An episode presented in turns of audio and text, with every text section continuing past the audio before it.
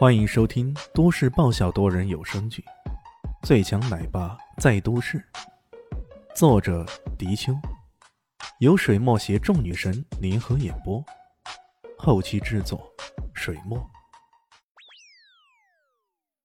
第四百二十四集，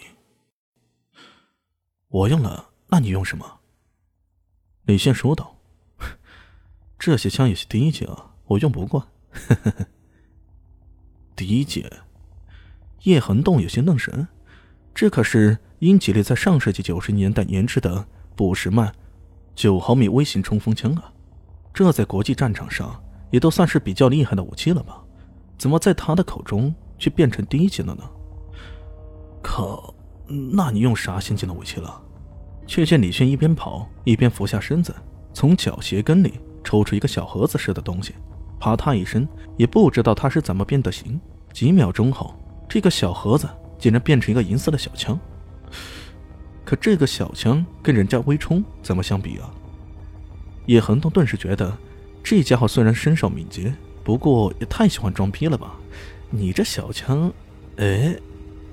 李现已经扣动扳机，轰的一声，枪口像喷射一股强大的火焰那般，一枚拇指大小的子弹射出，随即如同炸弹那般的爆炸起来。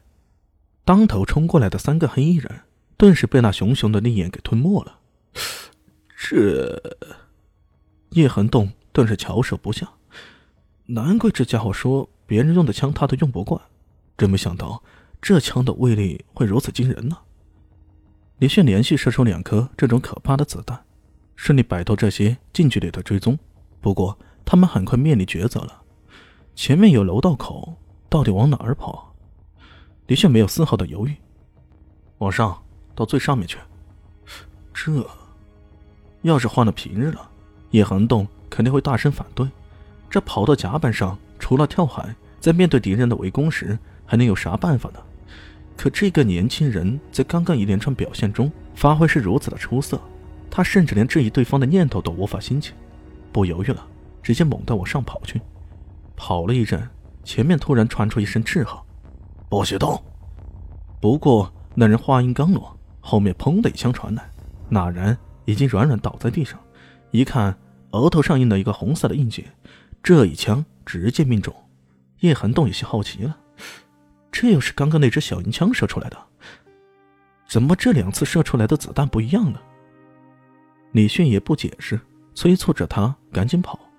整艘船的黑衣人都往这边聚集过来，在这个过程中啊。叶恒栋发射了三枪，命中了两个黑人，其余的全都是被李迅给灭掉的。这个人一会儿扔出个小电池模样的炸弹，一会儿用那小银枪扫射，啊，没错，是扫射。这个小枪，这个小枪竟然也能打出冲锋枪般的效果，那实在让人无比吃惊呢。一连串的打击下来，人多势众的黑衣人死伤大半，并且眼睁睁地看着李炫两人逃到甲板上去了。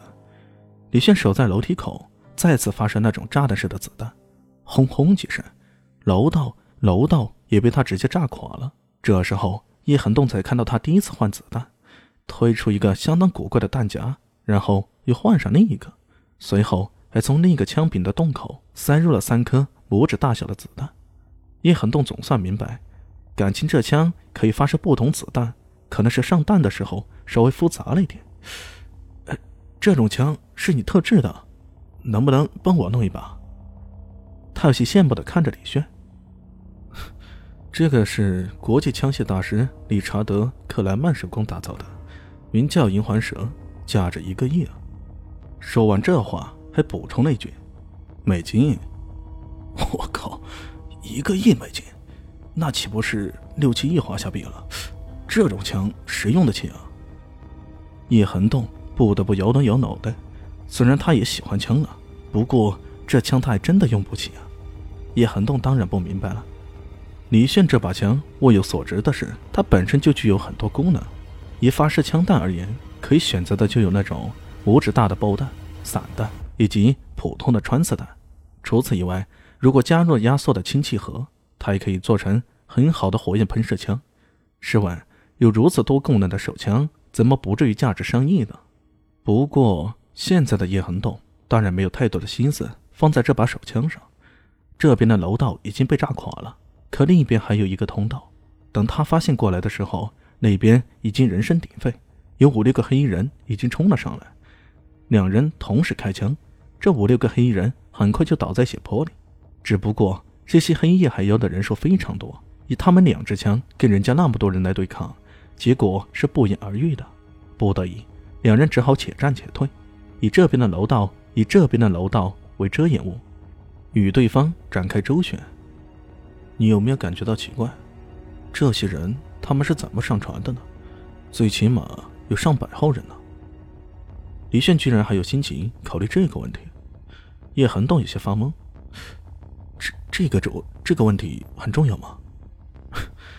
重要啊，当然重要。如果我们沿着这问题追查到底，那么这背后主使者就很容易查找出来了。史蒂夫死了，可以说他的死是有人特意的杀人灭口，要不然李现相信自己的本事，如果史蒂夫落在他的手里，那铁铁的会将幕后主使给供出来。可我们都快死了，这时候考虑幕后主使有意义吗？